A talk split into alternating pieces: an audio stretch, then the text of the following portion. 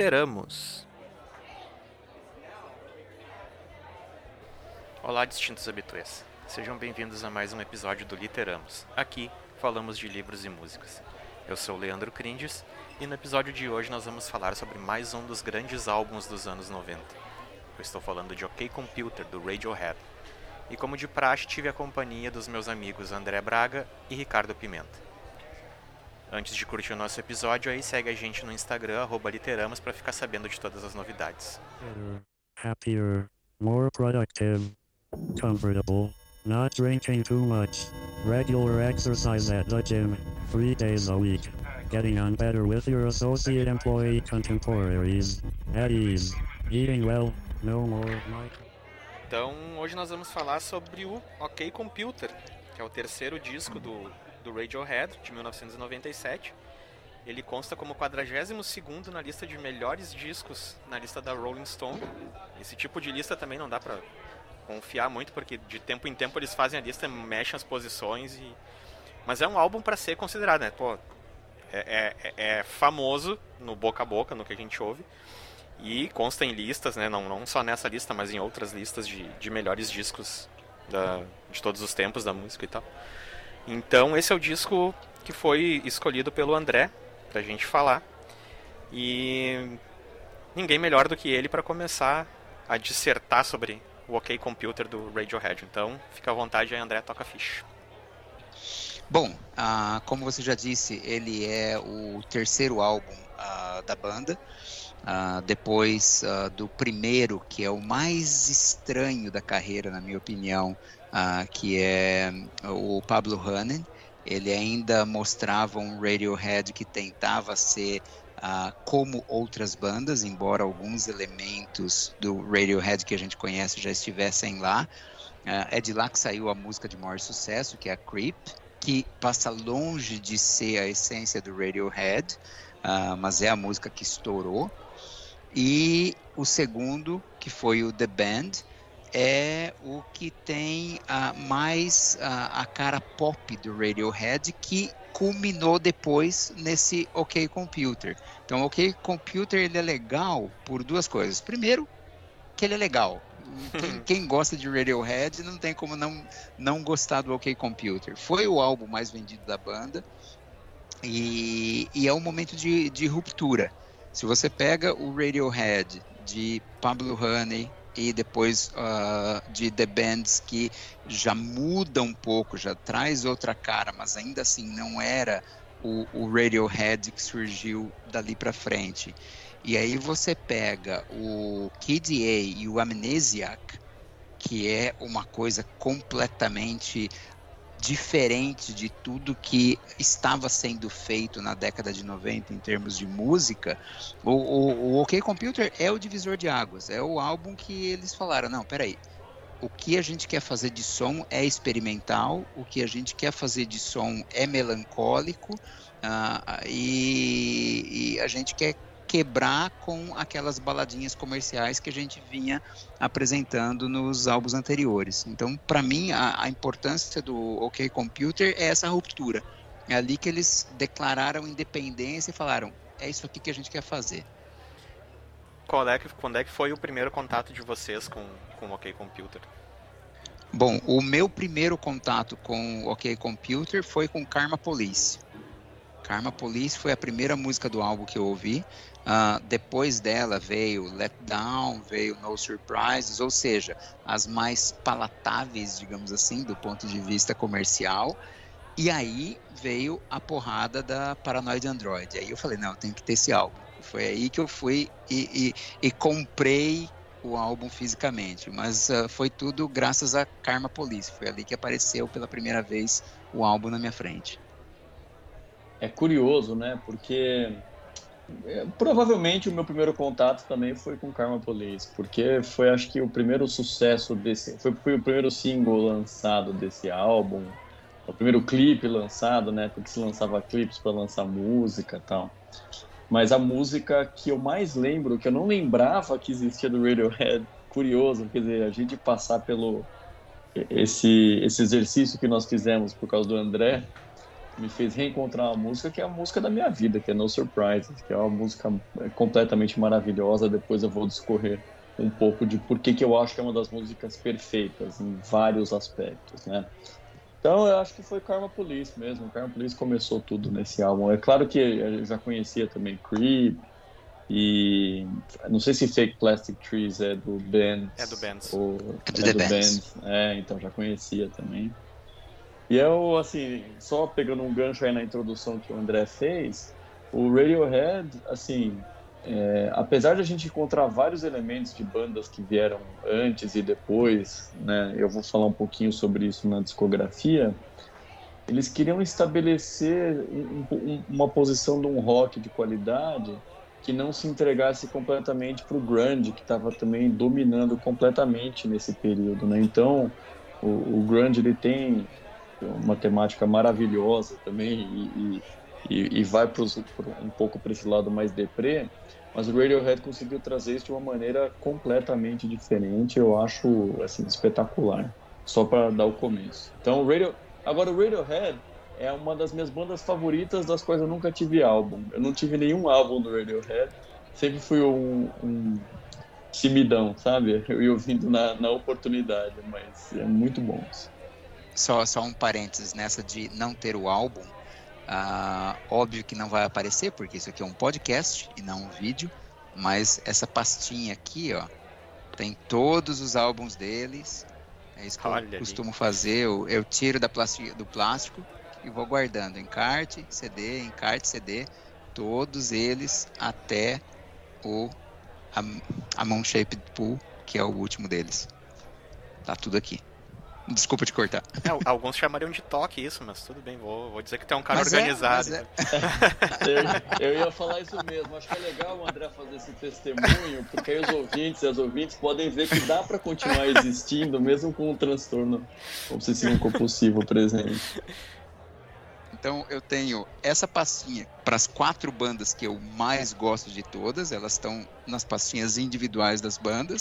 E, e para todas as outras, meu pai. Aí é esse sacolão, que eu faço a mesma coisa. A primeira coisa que eu faço quando eu recebo um, um CD é tirar da caixinha plástica, jogo fora a caixinha plástica, guardo o encarte e o CD juntos.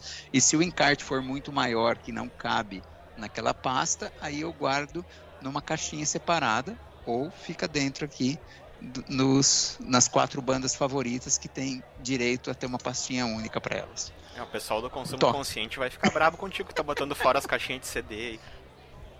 Tô, tô botando fora as caixinhas de CD. Elas não têm espaço aqui no meu, no, no meu escritório. Não, o meu primeiro contato com o OK Computer foi nos tempos de, de MTV e tal. Mas foi não por clipe, assim, foi mais por ouvir falar mesmo.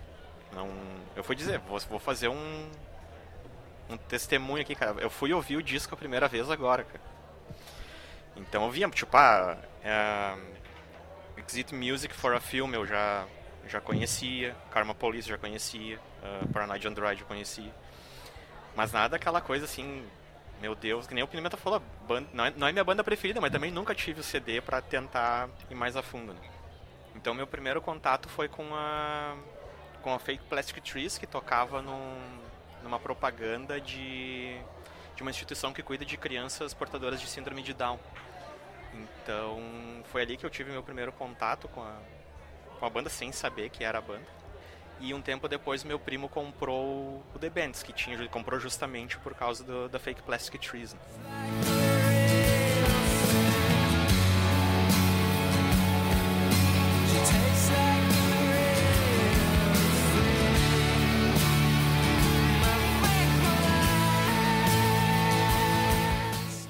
Mas eu digo, o meu alcance e o meu conhecimento de, de Radiohead num, nunca foi muito além de Fake Plastic Trees e Creep.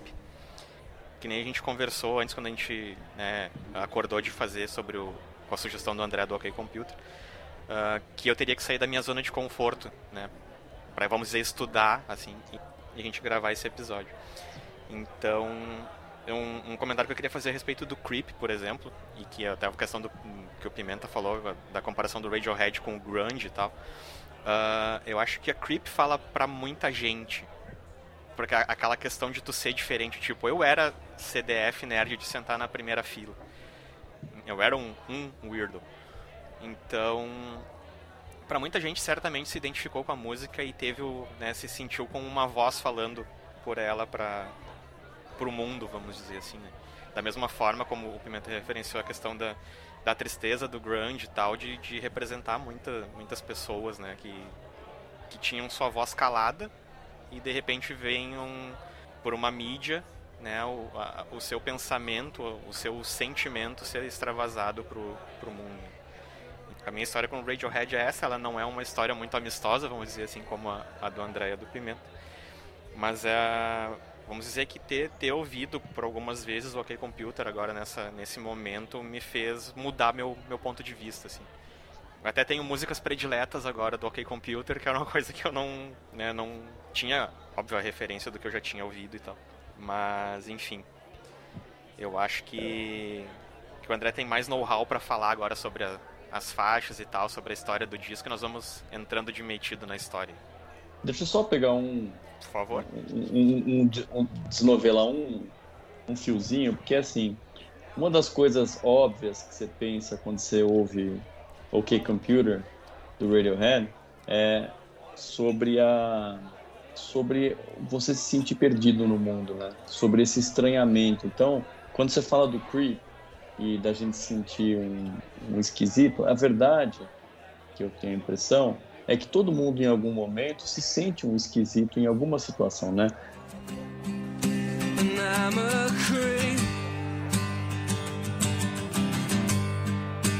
I'm a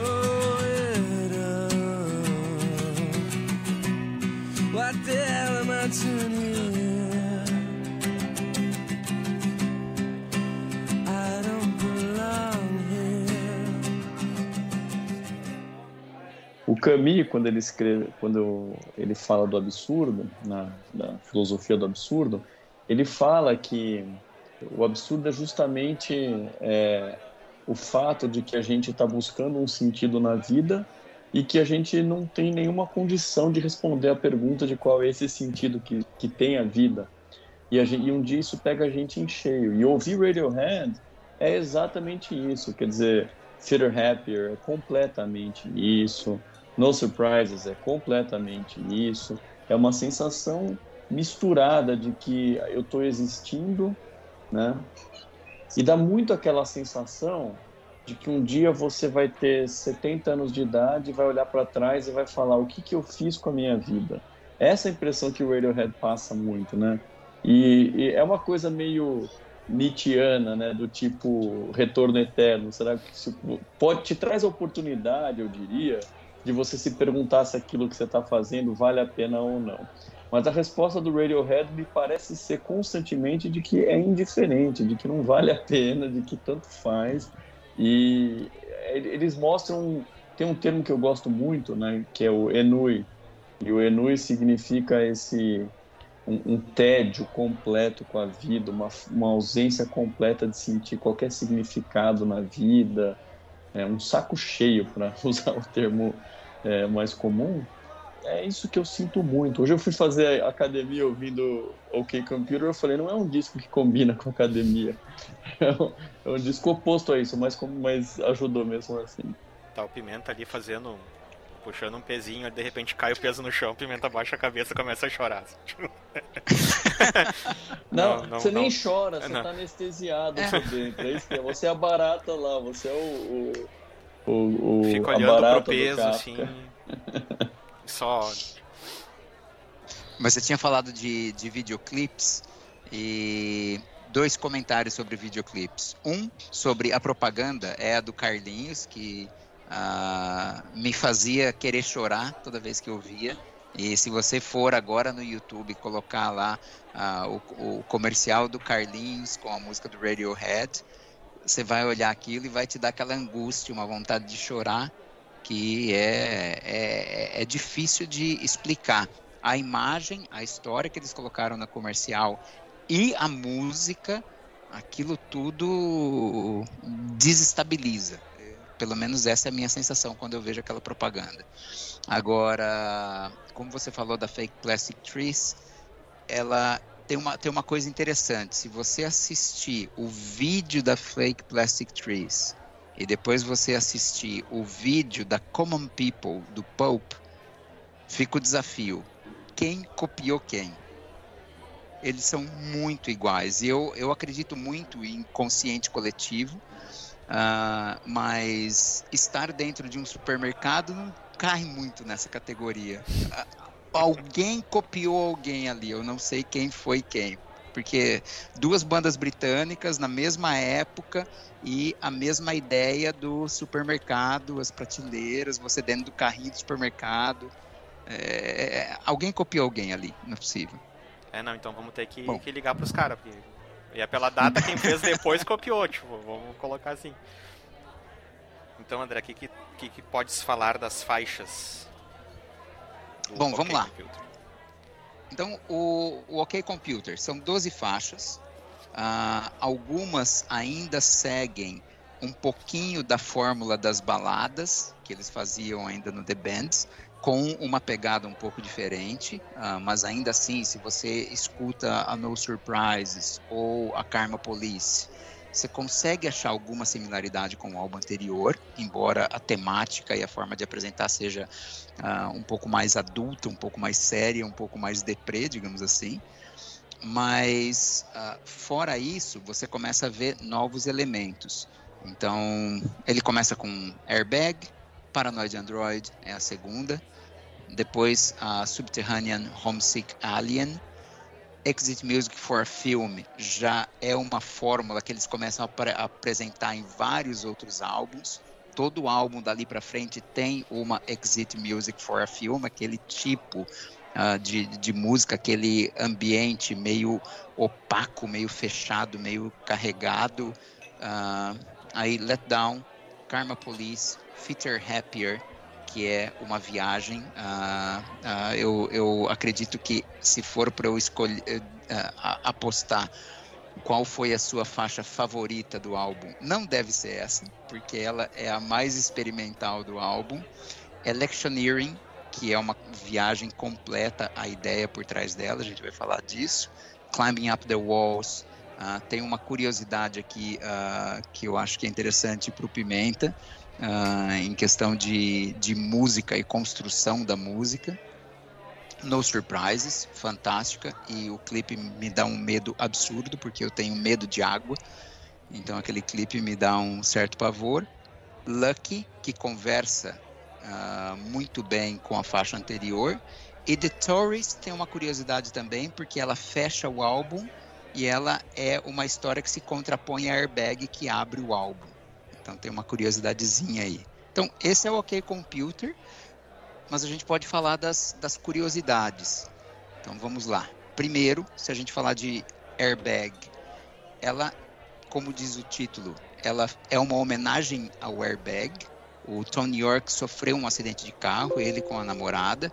A namorada uh, sofreu um, alguns ferimentos mais graves, ela não chegou a ficar paraplégica, mas houve o risco de, em função de uma, uma lesão na, na coluna cervical. Uh, e ele saiu ileso, nada aconteceu porque ele foi salvo pelo airbag. E tem uma entrevista dele que ele fala sobre o assunto e ele comenta que se a gente parar para pensar o que é um carro numa rodovia, na velocidade que você está dentro do carro, você não deveria ficar feliz porque você saiu ileso de um acidente como ele. Você devia ficar feliz toda vez que você desce do carro. Hum. O fato de estar tá dentro de um carro numa rodovia em alta velocidade é um fato para ser comemorado quando você para o carro, desce dele, opa, eu cheguei vivo aqui. É, é, é, é legal essa visão dele porque é uma visão que a gente, pelo menos eu nunca me envolvi num acidente de carro grave. Eu acho que quem não passou por isso não faz ideia do que é. Porque pra gente sempre é muito seguro. Você está dentro do carro, você entra, você faz a sua viagem. Pode acontecer um acidentezinho ou outro, mas se você não passou por algo, algo grave, você não faz a menor ideia do que é isso. Então a, a, a postura dele com relação ao carro é essa. Eu entrei num carro, em autoestrada, alta velocidade, eu desço do carro e agradeço que eu cheguei inteiro do outro lado, porque é uma, é uma roleta russa. É curioso, né, também, porque é uma música que a letra, ela é, é uma viagem em relação... Porque ele fala de, via... de explosão interestrelar, quer dizer, na verdade é, é, é como se ele estivesse vendo aquela cena toda se descortinar e usando aquilo como uma inspiração para escrever a música, né? Ah, não, quando eu anotei assim, qual que é o estilão que me lembra, essa aqui é uma, eu anotei que é um, ela é um pouco mais harmônica essa música. O Radiohead ele gosta muito de, de tocar de, de maneira dissonante e eu acho muito legal usar dissonância porque quando resolve a dissonância dá um alívio e a música fica perfeita. Eles fazem isso no Paranoid Android bastante. Sim. Mas no, nessa aqui eu anotei que ela me lembra um pouco do estilo de, de uma banda que veio depois, que é o Coldplay, mas uma versão boa, tá? Só para dizer. Porque eu sempre, sempre que sempre que eu ouço Coldplay, eu lembro de um episódio do Family Guy que o Peter Griffin, ele olha e ele falando que que, ah, eu tô no Coldplay. Gente, e se a gente fizer uma música que não seja uma porcaria? Essa é a brincadeira que o Seth MacFarlane faz. Então, para mim, o, o, Coldplay é muito antisséptico para ser algo que é. O Radiohead é uma coisa muito mais real, é, um, é muito mais cheia de emoção do que dá pra gente colocar numa banda tipo Coldplay. Então eu, eu coloquei que lembra Coldplay, mas não, não como uma ofensa Radiohead, por favor. É um, só um ponto para acrescentar. Uh, eu vi aí também carece de confirmação da fonte e tal, que, se, por exemplo, no clipe do, do Fake Plastic Trees, se tu reparar, o Tom York ele tem uma restrição em um dos olhos. Né? Ele tem um olho parece um pouco mais fechado e tal. E pelo que eu vi, foi causado no acidente. Exato. Né? Não, não teve um dano maior, assim, vamos dizer, né? Nem tu, tu citaste que a namorada dele foi, foi, foi mais grave a situação dela, né? Mas a questão dessa restrição que ele tem no, no olho foi causado justamente nesse acidente, assim. A The Tourist, que é a última faixa que eu falei que ela faz um contraponto com o airbag, como diz o nome, é o turista. Ela é o cara alugando um carro e dirigindo em alta velocidade de forma imprudente. Então ele, ele fecha o álbum com o tema que se contrapõe à, à faixa que abre o álbum, que é a do Airbag. Então ele brinca com isso nessas duas faixas. E, e a The Tourist ela é bem estranha, para falar a verdade ela tem nuances e mudanças de ritmo que às vezes você fala, peraí, a música acabou, mas ela não acabou, o que está acontecendo aqui? Ah, e o, o Radiohead, ele, ele, gosta de brincar com essas coisas. Tem, tem várias faixas em outros álbuns que eles fazem essa brincadeira de o que está acontecendo com a música. Óbvio que isso não é único deles. Outras bandas fizeram isso na última faixa, tem aquele momento que você acha que acabou, mas não acabou e a música volta e não sei o quê mas eu acho que ele, eles tentaram colocar justamente essa brincadeira do turista, o cara andando em alta velocidade de forma imprudente com o seu carro, uh, acaba, não acaba, volta, muda. Acho que é, é, é, essa é a forma que eu leio isso. O Ray Bradbury, quando ele escreveu um dos mestres das distopias, né? Quando ele escreveu o Fahrenheit Putz, esqueci é quantos graus que é que queimam. Obrigado. Quando ele escreveu, depois você corrige, não deixa cometer essa falha. Ah, não, tá, fala de novo aí então, por favor. o, o, Ray Bradbury, quando ele escreveu Fahrenheit 451, ele, ele tem uma, uma, uma, parte no livro que ele justamente fala disso, né? De que eles estão constantemente elevando as, velo as velocidades mínimas das estradas. Você toma multa se você for abaixo da velocidade mínima das estradas. Acho interessante. Bom, aí a, a Subterranean Homesick Alien, e eu vou pular para Nord Android de propósito, uh, porque para mim é, é, a, é a obra-prima do, do, do, álbum, embora não seja uh, necessariamente a minha favorita, a gente vai chegar nela depois. Uh, Subterranean Homesick Alien, eles colocaram esse título como uma homenagem à música do Dylan, que é a Sub Subterranean Homesick Blues, mas não tem nada a ver com a história dele. Uh, o que eles imaginam, e a banda é de Oxfordshire, se você olha no mapa da Inglaterra, Oxfordshire é uma parte populosa, distante do resto do mundo ali, então ela está meio que uma bolha. E eles imaginam dentro da letra o que seria um alienígena uh, vivendo naquele ambiente. Então eles transportam a figura de um alienígena para aquele uh, ambiente de bolha que é Oxfordshire. Então essa é a, a, a, viagem por trás da letra da música. E ela não ah. tem nem em termos de melodia e harmonia nada a ver com Homesick Blues do, do Dylan. Não, não, não. não, não, é não totalmente... é apenas o título. É apenas o título que eles emprestaram do título do, do da, da, música do, do Bob Dylan. E originalmente ela foi chamada de Uptight. Depois eles mudaram para, pelo menos, a informação que eu tenho das minhas fontes não confiáveis. É engraçado, essa música, quando eu estava ouvindo ela, veio para mim na, na, minha mente o termo onírico, né? É um termo é, que parece, remete um pouco ao mundo de sonhos mesmo. E talvez tenha vindo porque ontem eu estava conversando com um tio meu sobre uma pintora judia que morreu em Auschwitz. E quem me contou a história dela, na verdade, foi a, a Dani, a sua digníssima, Leandro. Sim, sim. E ela, que é da Charlotte Solomon. E a Charlotte Solomon é, tem uma história triste e bonita, mas ela fez uma pintura e uma série de pinturas que ela compilou e chamou de Vida interrogação ou Teatro interrogação, né? Não apareceu a Valônia aqui, é Vida ou Teatro. E ela assim, é uma obra que tem uma cara um pouco mais experimental, eu acho que combinaria bem com Radiohead. Mas esse tom onírico que ela pinta, se você olhar as pinturas dela, remete eu, eu assim essas coisas misturadas na minha cabeça eu fui ouvindo essa música e pensando nas pinturas dela é uma é uma história bastante triste que fica vale a pena ler a história da vida dela aí a gente tem a Exit Music for a Film como diz o nome, o título é um Exit Music for a Film. Eles fizeram essa música para ser a música de encerramento do Romeu e, Julieta, versão de 96, com o DiCaprio. Por algum motivo que eu não consegui encontrar qual foi, ela não foi exatamente a música de fechamento do, do, do filme. Ela é a música dos créditos. Então ela só vai tocar lá no finalzinho, quando já está subindo os créditos, começa a tocar essa música no, no filme. Se você for uh, procurar o finalzinho do Romeu e Julieta, não é ela que está tocando. Você tem que ir lá para os créditos e aí ela entra. Não consegui achar o porquê, mas ela originalmente foi feita como a música para tocar no final do filme. É, ela não toca no final do filme e não foi, não foi incluída na, na trilha sonora original. Mesmo tocando nos créditos, ela não foi incluída.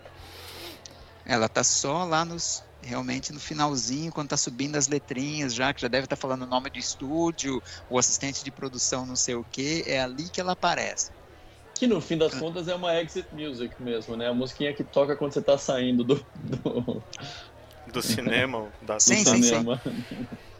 Agora, o que ou qual é a treta por trás disso? Por que, que aconteceu dessa forma? Eu não consegui achar em lugar nenhum. E realmente, como você comentou, Leandro, ela, ela nem aparece em crédito, nada. Ela, ela foi feita para o filme.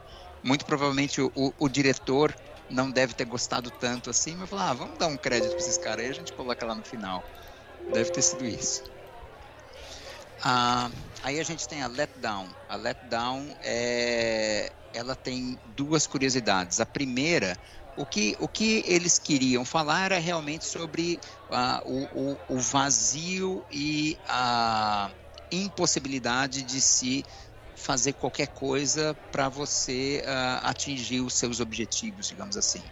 Então, ela, ela vai muito naquela ideia do o que, o que você faz ou deixa de fazer é pouco relevante, porque no fim das contas você é uma marionete dentro de um plano maior que é a vida e as coisas vão acontecer e acabou. Você está aí simplesmente para viver, que é um pouco do que o Pimenta tinha comentado antes da história da barata. Ela e a Karma Polícia elas se amarram nesse sentido. Mas a, a, curiosidade é que eles fizeram uma melodia, uma composição melódica tão complicada dentro dessa música, com tantos detalhezinhos no, nos instrumentos, que são raras as apresentações ao vivo que eles colocam no setlist. Eles próprios falaram: Meu, não dá para tocar isso aqui ao vivo. De tanto detalhezinho que tem na música, eles abdicaram. É, são, são raros os shows que eles incluíram no setlist a Let Down. Nossa, muito legal. não sabia. Assim, é uma música que quando eu ouvi me lembrou um pouco o estilão mais do R.E.M., né? Que é um o R.E.M. é uma banda que eu acho que é meio deprê sabe? É como eu classifico. Mas assim, olhando a letra, é, é exatamente isso, né? Da ausência de significado, né? Um dia eu vou, eu vou crescer asas, né? uma reação química, histérico e, e useless, né? É, inútil. E eu acho que essa é uma pergunta muito bem colocada, né? Quer dizer, se nada é, é o final do, do, da vida de Brian do Monty Python, quando eles cantam a música Always, Always look, look, on, the, bright, side of life. que eu acho fantástica aquela letra, que assim, se, se nada tem significado, isso é uma coisa boa ou isso é uma coisa ruim? Você se sente perdido porque nada tem significado ou a vida é uma oportunidade porque nada tem significado, né? Não tem uma resposta para isso porque nada tem significado. Então... Sim. E o, a Karma Polícia ela casa no, na mesma temática. É realmente a ideia do, uh, do destino ou, ou da, da, da, impossibilidade de se fugir daquilo que vai acontecer e acabou. Ela, ela, ela, ela, ela e a Letdown elas vão de mãos juntas.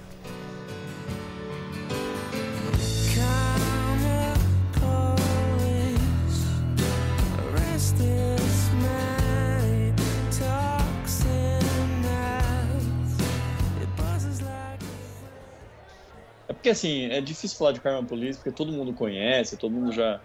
Né? Mas assim, eu, eu sempre penso que quando alguém escreve alguma coisa, quando alguém compõe alguma coisa, você deixa de ser dono daquilo no momento que alguém está consumindo aquilo, né? O, o, o, leitor, ou a leitora, ouvinte, seja o que for, se tornam donos da sua arte porque interpretam a, a sua a, na, na, sua visão, né? Quando eu ouço o Karma Police, quando eu vejo a letra, me remete muito a, a essa, essa cultura de cancelamento que a gente vê, sabe? Do tipo, olha, polícia do karma, por favor, veja isso aqui e haja, porque você tem que uhum. agir em cima disso, porque isso vai me tornar uma pessoa melhor hierarquicamente se eu estiver superior e tal. Eu, não, eu, eu, eu particularmente não gosto da cultura do cancelamento em relação a a diversas questões, apesar de eu, porque eu acho que nós estamos aqui para evoluir. Então eu quero mesmo olhar para quem eu era 10 anos atrás e falar, putz, aquela pessoa era muito pior do que eu sou hoje, sabendo que daqui a 10 anos eu quero ser um pouco melhor ainda, né? Então, para mim foi a interpretação que eu peguei do Karma Police, sabe? Sim, e, e é, é, legal você falar dessa história aí da, da, da da política do cancelamento, eu, eu, eu consigo enxergar perfeitamente o que você está falando, justamente pelo. Ah, a polícia do karma, prende esse cara aqui, ele, ele, ele fala muito alto e não sei o quê. Ah, a gente estava numa das lives do Desnudando o Livro, veio um desses assuntos. No, no caso específico, a gente estava falando do Orwell, que o Orwell ele tem uma obra fantástica, todo mundo sabe que para mim ele é o número um dos autores. Uh, mas existe um fato controverso no final da carreira dele, que alguns dizem que foi uma delação e outros dizem que foi uma, digamos assim, ele foi passado para trás. Uh, o que aconteceu? Ele fez uma lista de jornalistas com que tem viés comunista. E essa lista foi entregue para o jornal ah, que ele trabalhava, e a partir dessa lista ah, ocorreu uma perseguição a esses jornalistas. E aí a dúvida que fica é: ele fez isso como uma forma de delação, como alguns defendem, ah, ou ele fez isso na ingenuidade, porque a editora do jornal uh, tinha perguntado qual, uh, quais seriam os nomes que ele recomendaria para fazer uma reportagem uh, sobre o, o, regime socialista, stalinista tal. E aí ele teria feito uma lista dizendo: não chame esses caras porque eles têm um viés comunista, eles não vão escrever aquilo que você está buscando, que é justamente uma matéria que seja contrária ao stalinismo. Então existe esse debate se ele estava sendo como se ele estava atuando como delator ou se ele caiu num, numa, numa, numa cilada. Uh, mas independentemente disso, naquela conversa que eu tive com uh, o, o, o, Flávio Senra, uh, o que surgiu ali como, como conclusão é que você tem que saber o que você está consumindo. Então, ao invés de ir para essa de cancelar, não sei o que e tal, conhece a história. Então, ah, o Woody Allen. O Woody Allen fez um monte de coisa que ele fez. Agora você vai falar, pô, mas o cara tinha uns, uns, filmes super legais, eu não vou assistir mais o filme do cara por causa do que ele fez. Então, o, o, o que você quer para você? O que você quer para sua vida? O fato de você estar tá assistindo um filme do Woody Allen, você está gerando receita para um cara que fez alguma coisa que você discorda. Então, peraí, é, é, eu acho que não faz sentido eu passar parte do meu dinheiro para aumentar a riqueza do cara por conta disso. Uh, por outro lado, o Monteiro Lobato tem a, a, a famosa carta que ele escreveu mostrando quem o cara era de fato. Agora, ele tem uma obra que ele escreveu e você vai falar: não, eu nunca mais vou ler um livro do Monteiro Lobato por conta disso. Ou será que você não é um pouquinho inteligente para separar as coisas e entender onde é que está o, o, racismo, onde é que está o machismo, onde é que estão todos os defeitos dele embutidos na obra, e aí você consegue enxergar aquilo, mas ainda assim você reconhece a obra, ao invés de simplesmente falar, não, a partir daqui é tudo lixo, vamos botar fogo. Eu acho que a gente tem que a, a aprender a, a, separar as coisas. É, é, é a história do, do cara comendo carne. Se você come carne e você não sabe de onde vem a carne, peraí, temos um problema, você tem que saber onde vem a carne. A carne vem porque mataram o bichinho, foram lá, cortaram, caiu o sangue, tiraram as tripas, e aí fatiaram, chegou na sua casa, você come o bife. Você sabe de onde veio, você sabe o que está consumindo. Eu acho que é, é, é, esse foi o, o contraponto da conversa. Eu acho que é, antes de cancelar, saiba o que você está consumindo. E aí, aí é contigo. Um, um, um, ponto que eu sempre penso é por que, que a gente precisa idolatrar alguém? Né? Porque, porque, na verdade, nasce do seguinte: você lê um poema do Bukowski, você, naturalmente você fala, putz, o Bukowski é uma pessoa maravilhosa, ou uma pessoa X. Não, você, você não está conhecendo a pessoa. E, na verdade, é até um caminho meio esquisito de seguir, né? É um pouco uma necessidade que, não sei, talvez nasça da, do, da, da, formação religiosa que nós recebemos desde criança. A gente tem uma necessidade de ter ídolos, né? E eu, eu acho muito mais saudável você consumir uma, uma obra de arte, porque senão ninguém sobrevive ao escrutínio. Quem vai sobreviver? Quem tem 24 horas por dia uma postura santa? Ninguém sobrevive. Eu tenho certeza que eu não sobreviveria. Então, é, acho que essa é a pergunta que a gente tem que se fazer. Não é uma discussão simples. A gente, eu acho que esse é o ponto do Karma Police, para voltar no tema inicial, né? A gente não pode simplesmente assumir uma postura do tipo, olha, Karma Police, pega essa pessoa porque essa pessoa me incomoda, pega aquela pessoa. Senão a gente acaba se tornando um tipo específico de fascista, né? Que a gente, que é justamente o que a gente não quer que aconteça, né?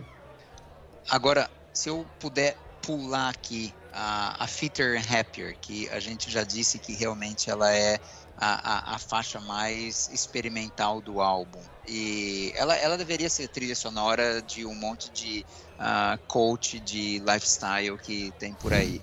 Uh, e a Electioneering, que eles se colocam no lugar de um político Uh, pensando como uma banda do porte deles precisa ir de jornal em jornal quando eles estão em torneio em outro país, vender os trabalhos deles para os jornalistas. Então é aquela coisa de ir apertando mãozinha mesmo e, e fazendo graça, essa é brincadeira que eles colocam na Electioneering. A curiosidade que eu queria trazer é da Climbing Up the Walls, que eu falei, essa aqui é para você, Pimenta. Eu estava lendo sobre a música e realmente, se você ouvir, você percebe que tem alguma coisa de incômoda na música. E dias atrás a gente estava conversando uh, sobre semitonar os instrumentos. Você vai lembrar dessa conversa. E o que, que eu achei? Na música tem uma parte que tem cordas, são 16 violinos, todos eles estão um quarto de tom abaixo do outro. Então, é, primeiro que vai chegar a, alguns instrumentos estão tocando uh, um, um lá, outros estão tocando um sol e assim por diante, porque se você tem 16 e você está derrubando uh, quatro por vez, vai.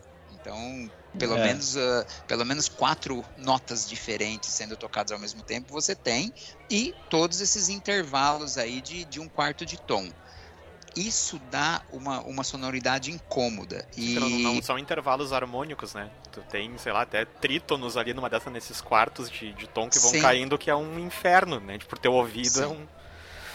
E, e por que ele fez isso? O Tony York, ele trabalhou há muito tempo atrás em um hospital psiquiátrico.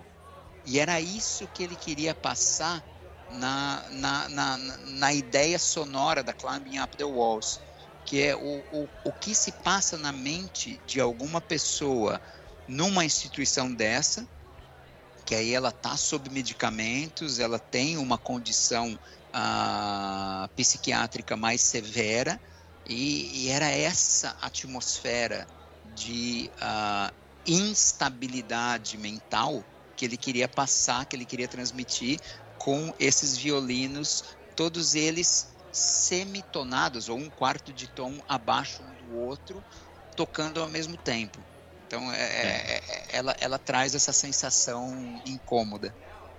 Não, e é curioso porque assim, desde que começou a polifonia, né, é, começou a, a, se perceber o valor o, o, o papel de mexer nas emoções que os tons fora de tom trazem, né? Então, o acorde diminu diminuto, o acorde aumentado e assim por diante.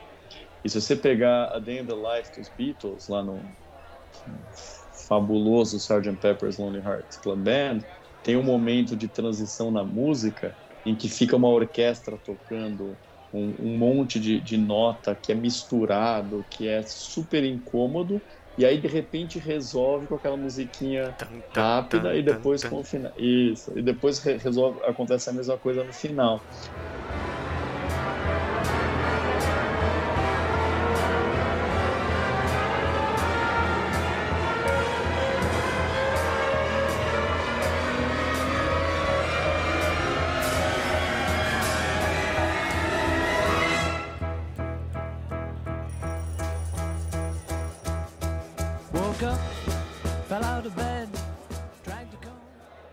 Então, é, esse desconforto que o Radiohead traz, ele é.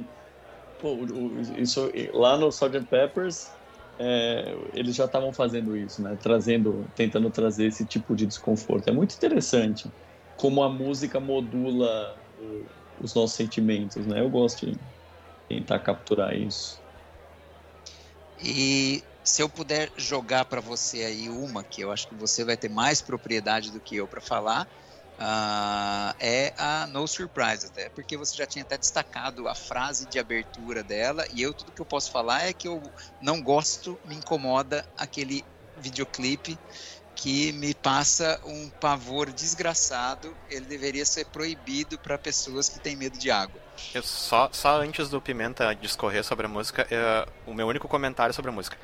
É isso que eu espero de uma música do Radiohead.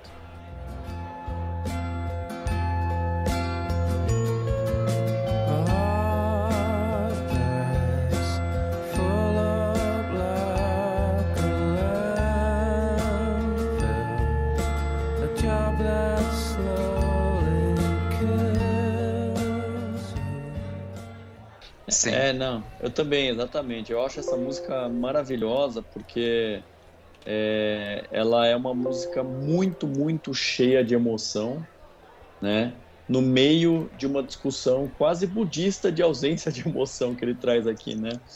Então, ele começa justamente falando isso, né? Não, o coração tá cheio que nem um lixão.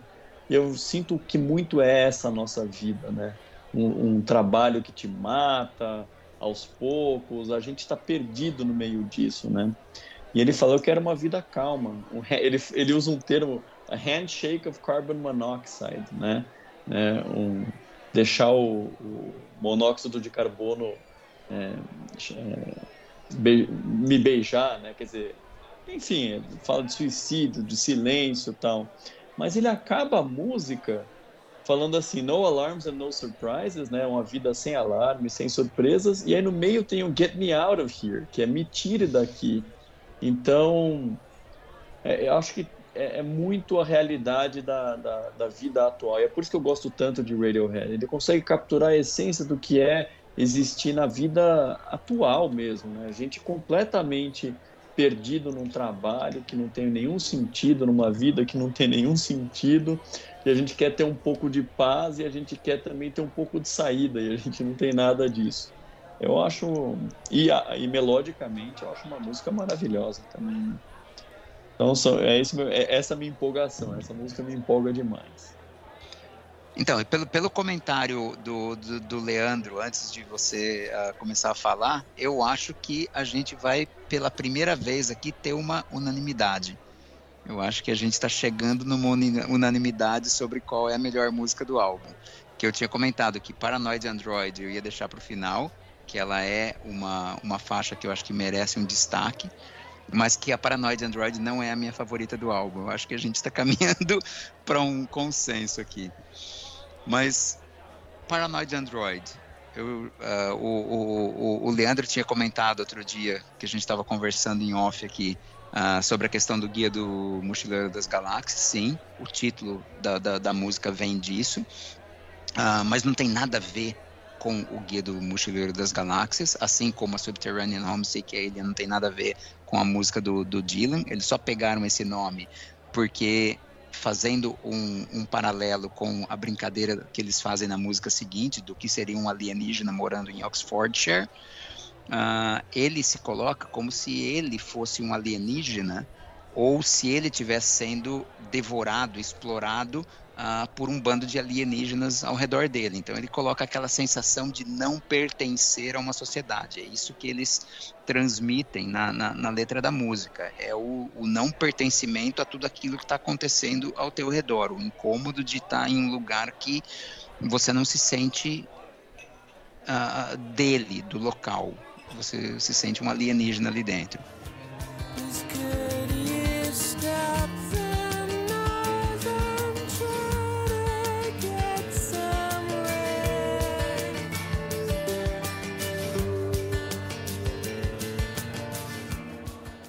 E as inspirações para fazer a música, como eu comentei no comecinho, foram duas.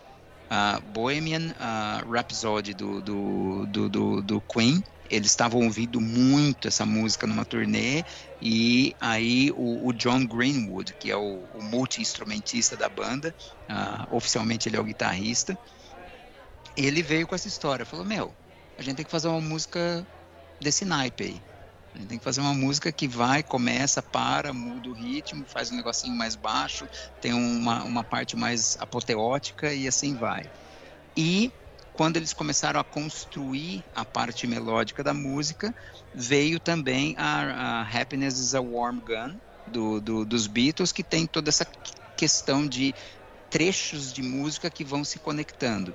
Então, a, a inspiração musical veio dessas duas, mas a mensagem realmente é o não pertencer, é o estar em, em, em meio a uma sociedade que você não se enxerga nela. É, é, é isso que é Paranoid Android e ela que foi a, a grande ruptura, porque dali para frente é tudo nessa toada. Você pega o KDA, você pega o Amnesiac, uh, realmente ou você gosta de Radiohead ou fica um pouco não palatável ouvir os próximos álbuns.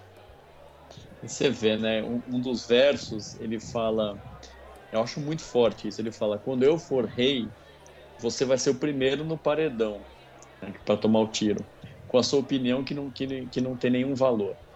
E aí, assim, qual jovem na adolescência não teve uma sensação de um dia pensar isso em relação a outras pessoas que deixam essa que deixam esse jovem ou essa jovem de fora? Um dia vocês vão ver, um dia um dia eu, eu, vou, eu vou ter a minha, a minha vingança, né? Eu, eu vou, eu, o meu lugar ao sol, digamos, né? Então eu, eu acho que assim é, é, um bom combate ao grunge no sentido de que traz uma mensagem parecida com um estilo diferente, né?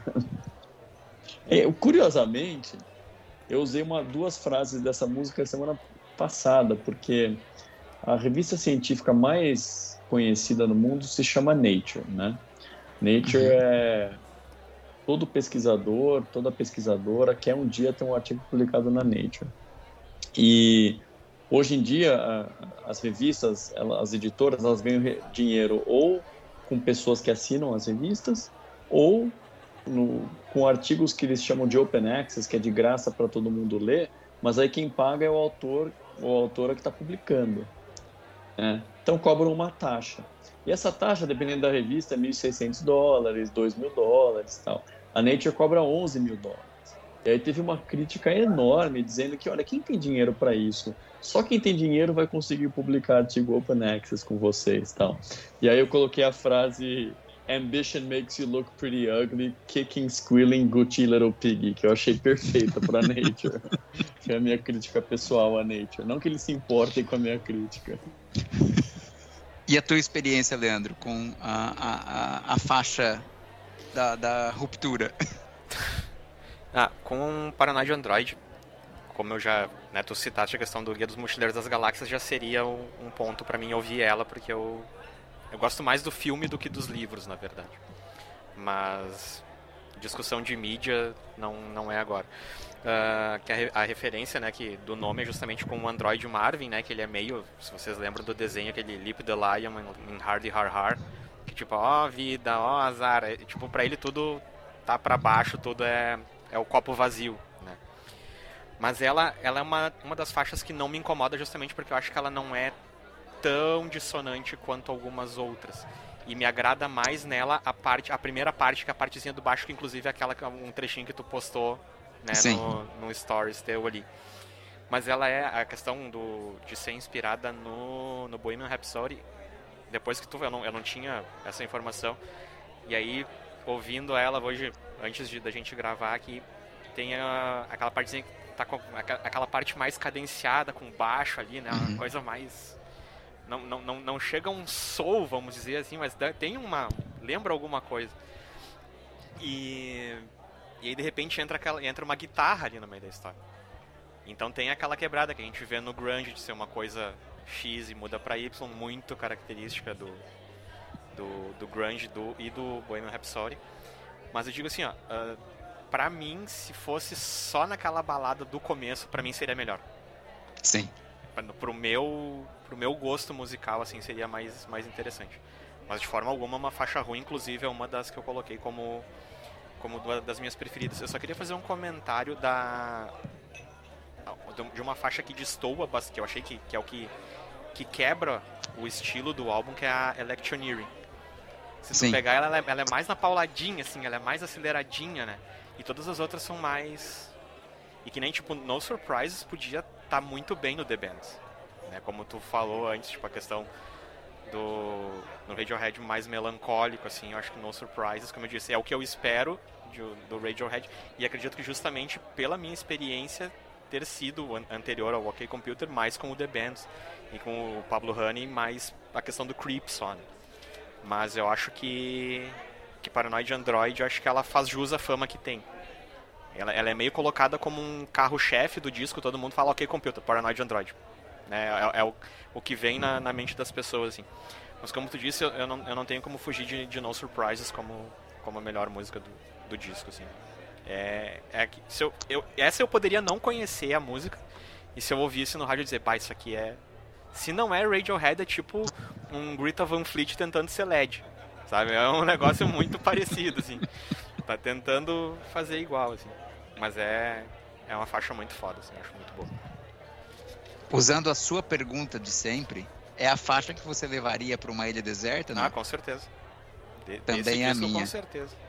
Sem, sem dúvida. Não, eu, eu também. Em vários momentos eu me peguei no trânsito, dirigindo, ouvindo No Surprises, falando, tá acontecendo a música, eu aqui parado no trânsito, está acontecendo, né? Esse é o momento.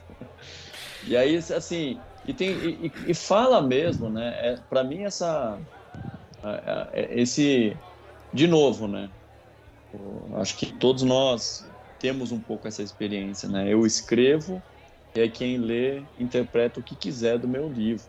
Às vezes interpreta coisa completamente diferente do que eu escrevi e me pega de surpresa. É, eu ouço nesse A Heart That's Filled Up Like a Landfill como a gente é, querendo consumir consumir amor, consumir relações, consumir relacionamentos, consumir é, pessoas para nós mesmos, né? Para a gente se encher dessas coisas das outras pessoas que são espelhos nossos, para a gente se sentir meio satisfeito sem perceber que a gente só está se enchendo de nada, né? Está uhum. se enchendo do mesmo vazio que nos caracterizou a vida inteira. Então é por isso que eu acho que é desesperador e, e lindo No Surprises.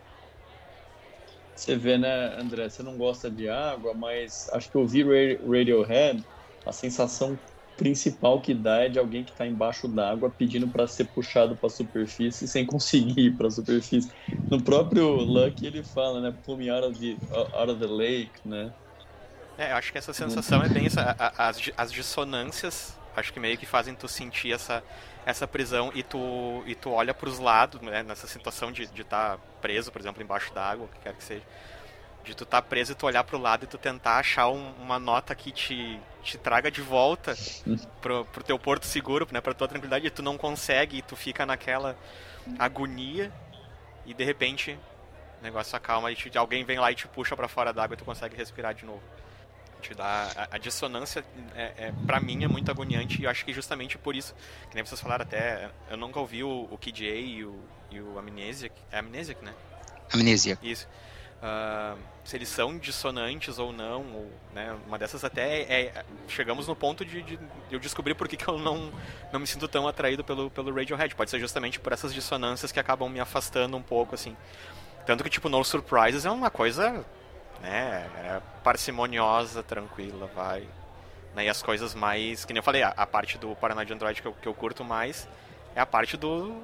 do como é que é? Da, do baixo ali e tal, do ritmadinho. É quando entra a guitarra já dá uma quebrada mesmo, já te causa um desconforto, já, né? Pra mim podia ser só até aqui, tipo, o resto tá. Pra mim tá sobrando, vamos dizer assim. Então, se eu, se eu, se eu puder fazer um, um, um, um resumo de fases, uh, do, do, do, que é o, o, o, Radiohead. Você teve lá o, o, o primeiro, o Pablo Honey, que eu disse que ele era ainda a banda tentando se entender. Para mim, a música de abertura daquele, daquele álbum, que é a You, é a melhor música do, do, do álbum. Ela supera a Creep, embora a Creep seja mais conhecida.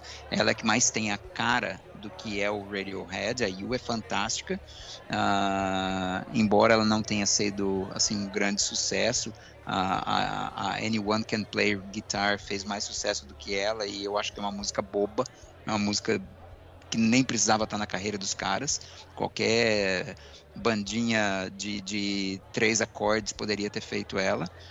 Aí você tem o The Bands, que é o que você conhece, são as baladinhas, é aquela coisa. Não querendo uh... te interromper, André, mas quando você fala bandinha de três acordes, você está falando do Ramones? Só para eu saber. Não, não, não. Ramones. Ramones. É polêmica, né? Não, Ramones é bem melhor do que Anyone Can Play Guitar. Anyone Can Play, can play Guitar, ela tá mais no, no, no, no, na vibe do 21 Pilots, vamos colocar assim. Mas aí você tem o The Bands, que você conhece, e o, o OK Computer, que para mim é o álbum da ruptura. Aí você vem o Kid A e o Amnesiac, que é você pegar as faixas mais experimentais do OK Computer e levar para lá. Então você vai ter dois álbuns que Paranoid Android é a mais, uh, digamos assim, uh, palatável do, do, dos outros dois álbuns. Aí eles, eles, eles vêm com muita experimentação mesmo, uh, cortam a guitarra, não existe mais guitarra, eu vou usar outros instrumentos, eu vou colocar teclado, vou colocar algum tipo de sintetizador, vou fazer outras coisas, mas vou matar a guitarra o máximo que eu puder. E aí vem o Rail to the Teeth, que é realmente o, o ápice dessa, dessa fase. É, eles já brincam muito com música eletrônica e, e, já é um Radiohead bem diferente do que você conhece aqui nos primeiros álbuns. Aí tem um hiato. Depois desse hiato veio o álbum que, para mim, é o melhor deles, que é o In Rainbows. O In Rainbows ele é um álbum que eles buscaram influência na bossa nova. Os caras estavam ouvindo bossa nova, estavam ouvindo Tom Jobim e aí saiu esse álbum. Tanto é que quem não gosta normalmente de Radiohead escuta o In Rainbows e fala puta álbum foda. Ele ele ele tem uma faixa que chama Weird Fishes que é linda. Pode procurar depois e ouvir. Eu eu tenho certeza que você vai voltar e vai falar não, gostei dessa faixa. Eu, eu não conheço ninguém que eu recomendei e a pessoa não gostou até hoje. Essa Weird Fishes, para mim, é a melhor deles. A uh, 15 Steps tem muita pegada de bossa nova. Você percebe na bateria uma, uma cadência uh, que vai para bossa nova, vai para o jazz. Uh, é, é um álbum totalmente diferente do que vinha antes. Uh, para mim, é, é, é, o segundo divisor de águas. Aí eles fizeram o, o King of Limbs, que Uh, ele segue a mesma toada do, do In Rainbows, tem até uma, uma brincadeira interessante. Se você coloca a primeira faixa do In, do In Rainbows, final dela, aí o começo da primeira faixa do Kings of Limbs é a mesma música. Então eles pegaram o final de, da faixa 1 do, do disco In Rainbows, o começo da faixa 1 do Kings of Limbs é a mesma música, eles continuam. Final da faixa 1 do Kings of Limbs começo da faixa 2 do In Rainbows de volta, ela encaixa. Ou seja, quando eles fizeram um álbum, eles já tinham um outro. Não, não é possível imaginar que eles foram fazendo esse encaixe depois. E aí vem o último álbum deles, que é o a, a Moon Shaped Pool. Esse é bem estranho. Eu acho que ele, ele, ele vai para uma toada do Ray of Teeth, só que mais para um lado dark ele daria assim uma ótima trilha de filme de terror. É assim que eu consigo definir o, a, a, a Moon Shaped Pool. Ele, ele brinca muito com os sons mais graves, com umas toadas mais dark. Ele, ele, ele é bem dark. E agora tem o, o, o The Smile, que é o projeto novo deles. Eu vi o show deles ontem. Muito legal. Tá com uma pegada muito parecida com o que eles apresentaram no In Rainbows. Então acho que essa é a, a, a, a carreira dos caras em algumas palavras. E nós vamos ficando por aqui. Então se tu curtiu esse episódio, deixa teu like no nosso post lá no Instagram, deixa teu comentário se tu curte Radiohead, se tu já conhecia o OK Computer, se é um, um disco novo para ti também. Eu sou o Leandro Crindes e aqui me despeço. Foi um privilégio ter estado com vocês. Logo mais tem mais. Até. If I could be who you wanted, oh.